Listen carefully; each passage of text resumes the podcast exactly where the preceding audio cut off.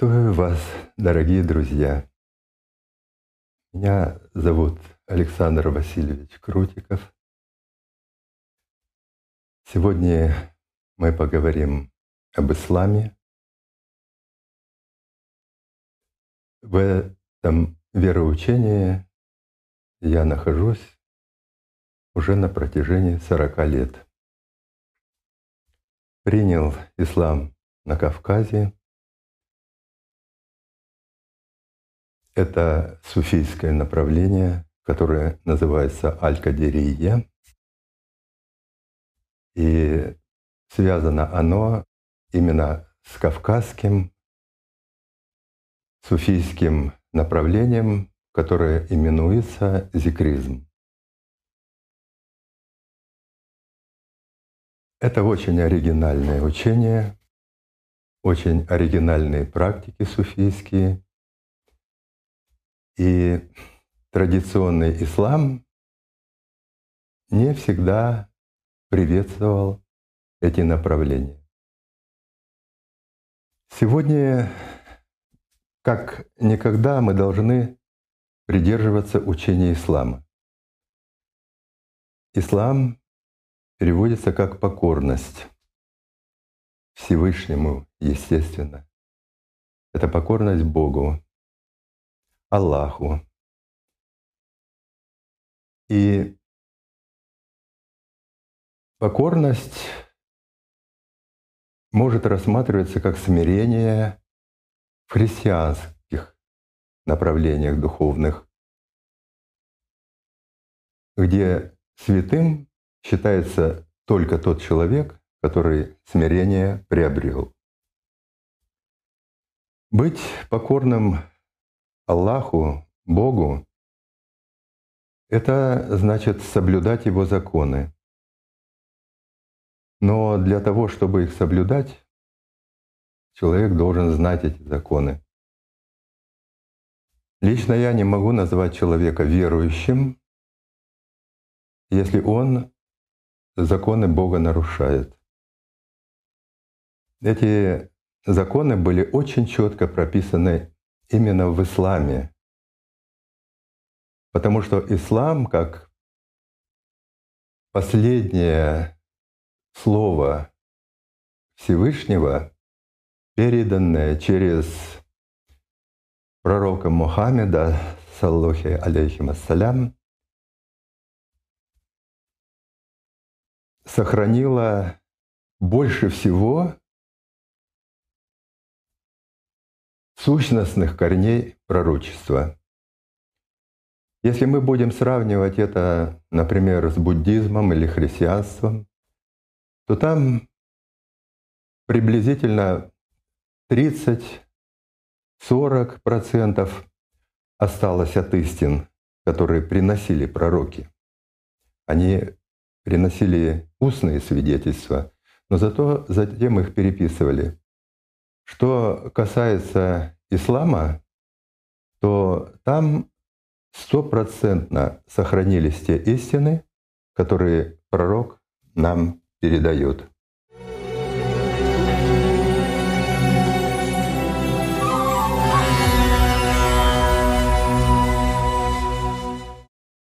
Государственные Э, религиозные институты строго следят за тем, чтобы соблюдались ритуалы э, вероучений.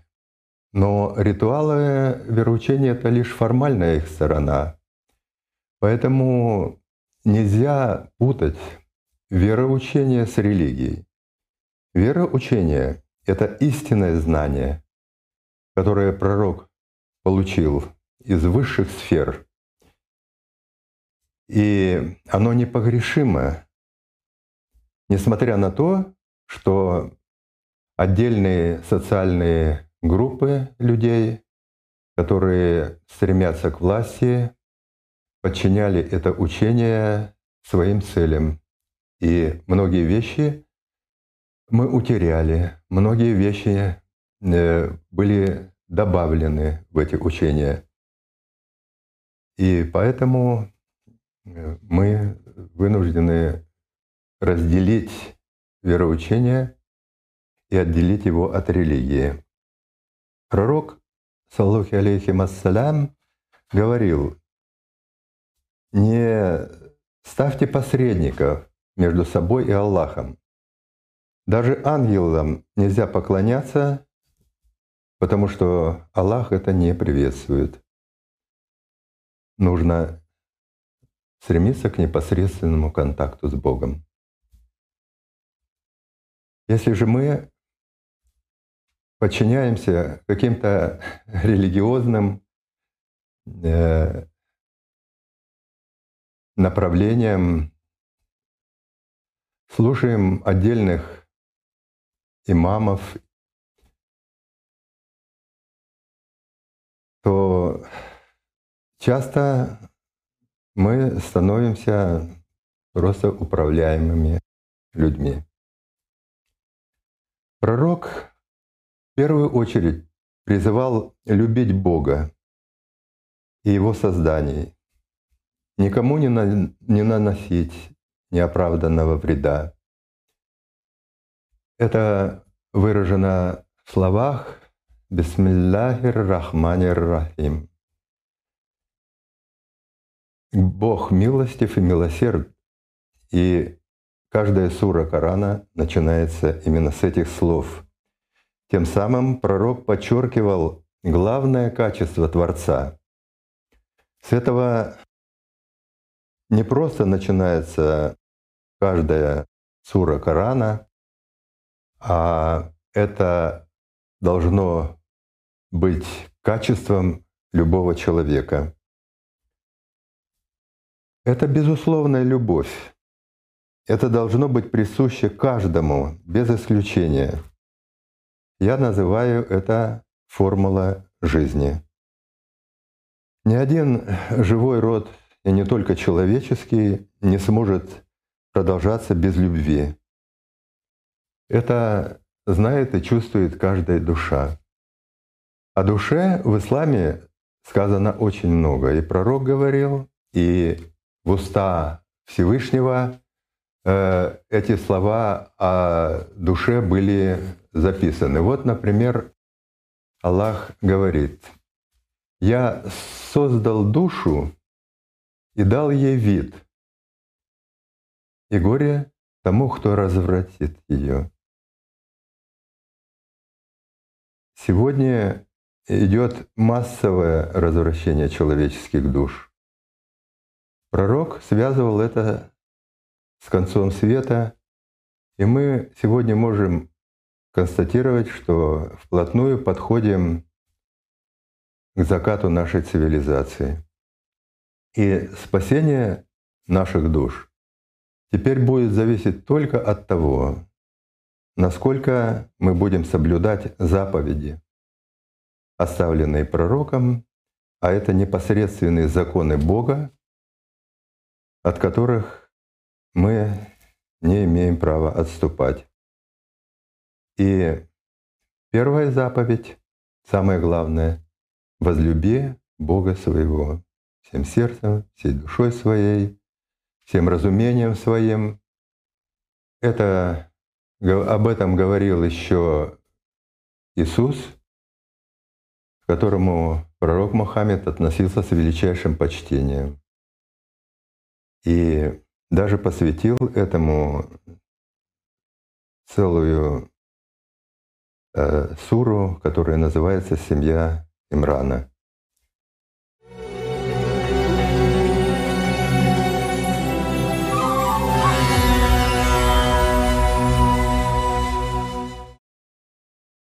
Пророк Мухаммед, салухи алейхим салям, убеждал что он не создавал новые религии, что он взял заповеди, данные Аллахом предыдущим пророкам Аврааму, Моисею Иисусу.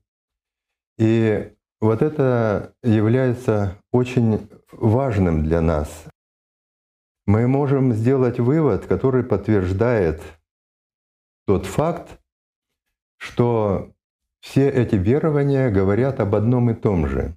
И это требование к личности, к какой бы национальности эта личность не относилась. В нашей Вселенной, как э, на космическом корабле, имеется бортовой компьютер. Это мировой вакуум или энергоинформационное поле. Творец-создатель выполняет роль программиста. Он заложил туда несколько программ. Программа мироздания, программа жизни. И самое важное — это программа разума, которую должны нести только люди. Никакие другие существа к ней отношения не имеют. Эта программа является самой высшей. Время от времени среди людей появляются выдающиеся личности, пророки, которым свыше предопределено, предопределение — это один из законов Бога, которым предопределено контактировать с этим мировым компьютером, получать оттуда информацию о прошлом, настоящем, будущем и приносить ее людям. Вот э, к таким пророкам а, относился и пророк Мухаммед, саллахи алейхим салям. Все вероучения ценны тем, что несут э, свет знания о высшей объективной реальности, о Боге и о форме его существования, которая заключена в тех законах, которые несет вероучение. Поэтому, когда мы говорим об исламе, то мы в первую очередь должны обращать внимание на вероучение. Вероучение состоит в том, что нужно делать и чего делать нельзя, какие законы нужно соблюдать и от каких сил нужно освобождаться. Вот к чему призывает вероучение. В данном случае я могу сказать о своем направлении – который называется Аль-Кадирия. Его создал Аль-Кадир Аль-Джилани, величайший суфий, который во всех суфийских орденах считается первым и изначальным. Он имел, э, он был потомком пророка по двум линиям, и по отцовской, и по материнской. И он написал много прекрасных трудов, хотя это был всего-навсего XI, начало XII веков. Его книга «Открытие сокрытого» э, начинается со статьи, э, где он говорит, существует три вещи, которые мусульманин должен постоянно учитывать. Это веление, запрет и декрет. Веление — это как раз то, что велел Вседержитель. Это заповеданные законы, которые должен мусульманин исполнять. Запрет — это то, к чему мусульманин прикасаться не должен. И декрет — это судьба, которую Всевышний предопределил каждому человеческому существу, и человек не имеет права сопротивляться своей судьбе. Наоборот, он должен стремиться познать свою миссию, что он должен выполнить в этом рождении и нести, как говорится, свой крест с достоинством и с терпением. Терпение, кстати, э, о нем много говорил пророк, саллахи алейхим салям, Аль-Кадир Аль-Джилани много говорил о терпении, и терпение также является одним из законов Всевышнего Творца. Всевышний Творец э, просто живет по одному единому своему закону. Но для того, чтобы понять, что это за закон, мы должны эти качества Творца исследовать и эту величайшую работу сделал пророк Мухаммад, саллахи алейхим ассалям. Он назвал имена Аллаха 99 имен, и это величайшие качества, которые оттеняют саму суть Всевышнего, которого мы познать не можем, но по проявлению этих качеств мы можем судить о том, как он действует, как он работает. То есть по тому, как хозяйство себя чувствует, мы можем судить о разумности хозяина, о его способностях. Вот приблизительно так, если просто говорить.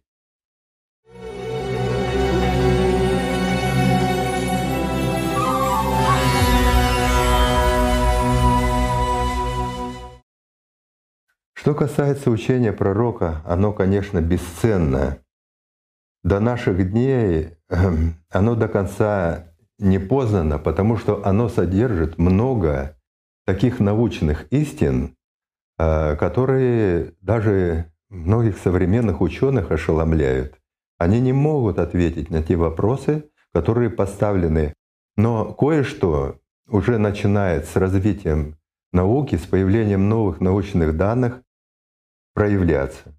Пророк дал как бы четкий образ Творца Аллаха, описав его вот в этих 99 именах.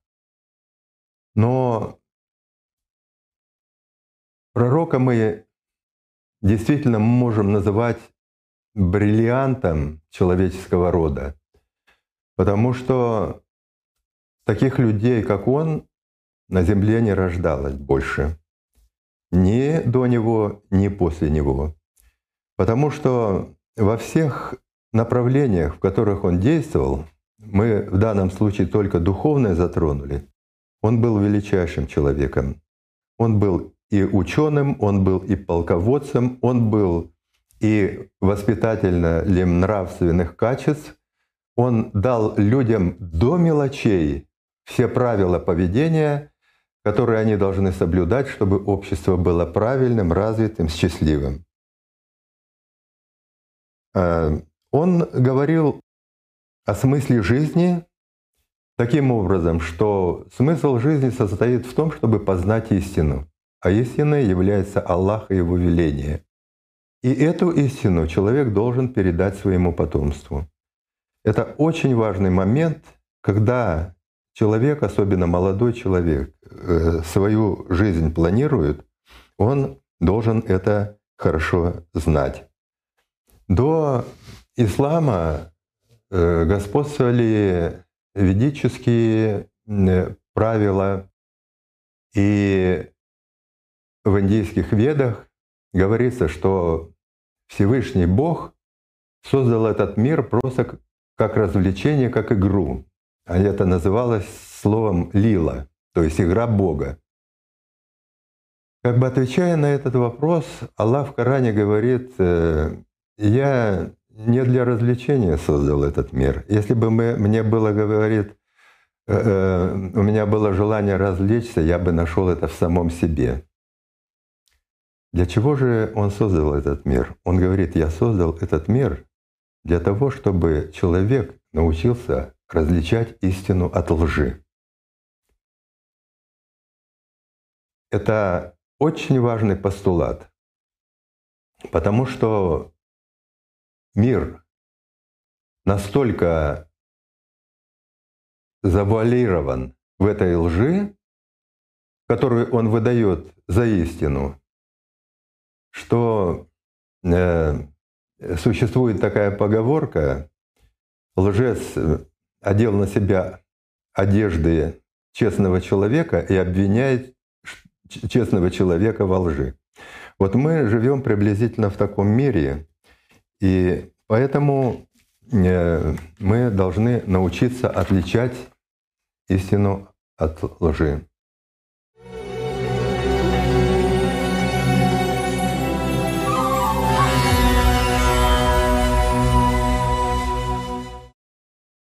В э, суфизме, основоположником которого я считаю именно пророка, саллахи алейхим ассалям, он о суфийских правилах жизни, о суфийском знании говорил только ближайшим сподвижникам и строжайшим образом запрещал им это знание распространять среди обычных людей.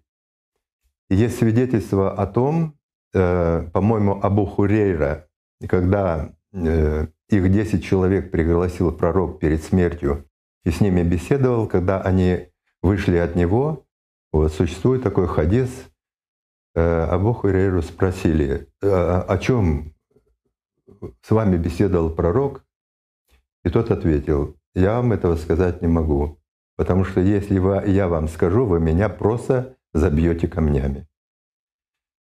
То есть знание, которое еще недоступно человеку, ему это знание давать рановато. И были случаи, когда это в хадисах тоже свидетельство, когда о некоторых вещах пророка спрашивали, он говорил, вам это еще рано знать, а иногда он даже говорил, что извините меня, но я сам этого не знаю, потому что эти знания пока еще нам недоступны. Суфизме существуют ступени движения к истине, вот к познанию этих законов и к познанию человеком самого себя. Первая ступень — шариат — это для всех людей. Это первое знакомство с тем, что существует Бог, существуют ангелы, существуют духи, что был величайший пророк, саллаху алейхим ассалям, и что нужно эти заповеди пророка почитать. Но это первое приближение. И человек, который покорился, то есть вошел в ислам, стал смиренным и стал эти заповеди выполнять, этот человек уже считается святым. И в шариате, и в христианстве этот уровень считается высшим. Выше уровня этого уже ничего нет. Но в суфизме есть еще более высокие уровни. Вот следующий уровень называется тарикат. От шариата человек идет к тарикату. Там, где начинается тарикат, там должен быть обязательно учитель, то есть тот, который уже достиг просветленного состояния. Э, во время тариката э, молодой человек познает самого себя, кто есть я, что я за человек. Дальше идет следующий этап – марифат. Там человек познает, а кто такой Бог. Когда эти два знания соединяются, он переходит на следующую ступень в суфизме это называются стоянки, которые называются хахикат. В этом состоянии человек приходит к единству с Богом, уже полное, как говорится, э, растворение человека в Боге. Этот человек уже, можно сказать, не человек, а высшее существо, в сравнении с нами, с обычными людьми.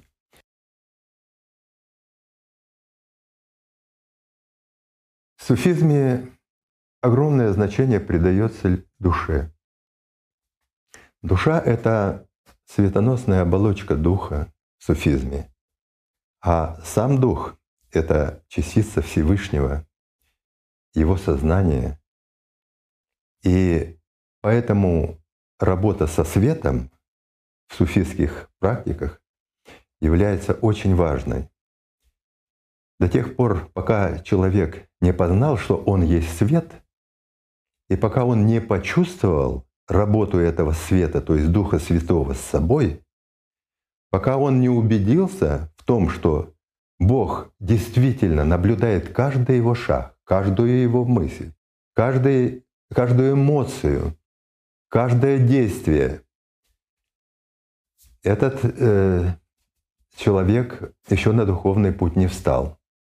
Ему обязательно нужен учитель.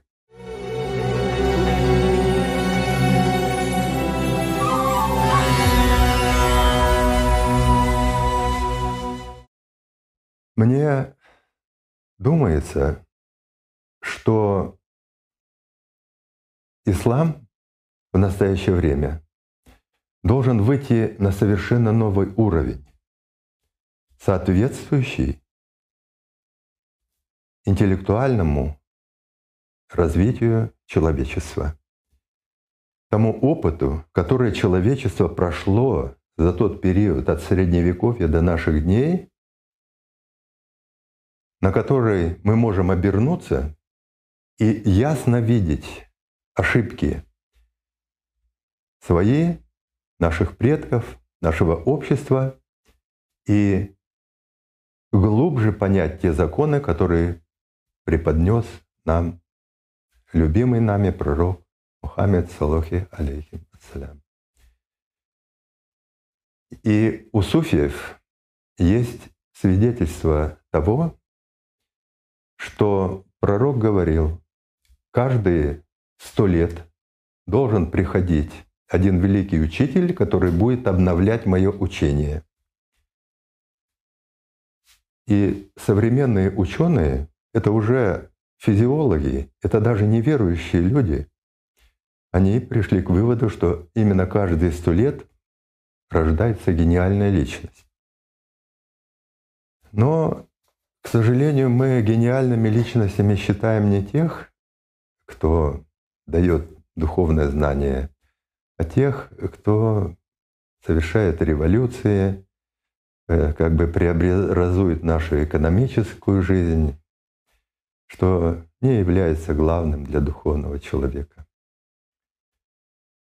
Я думаю, что на нынешнем этапе развития человечества те заповеди, которые дошли до нас от нашего любимого пророка, саллахи алейхим ассалям, станут для нас именно теми постулатами, отталкиваясь от которых мы создадим для себя правильный путь движения к истине.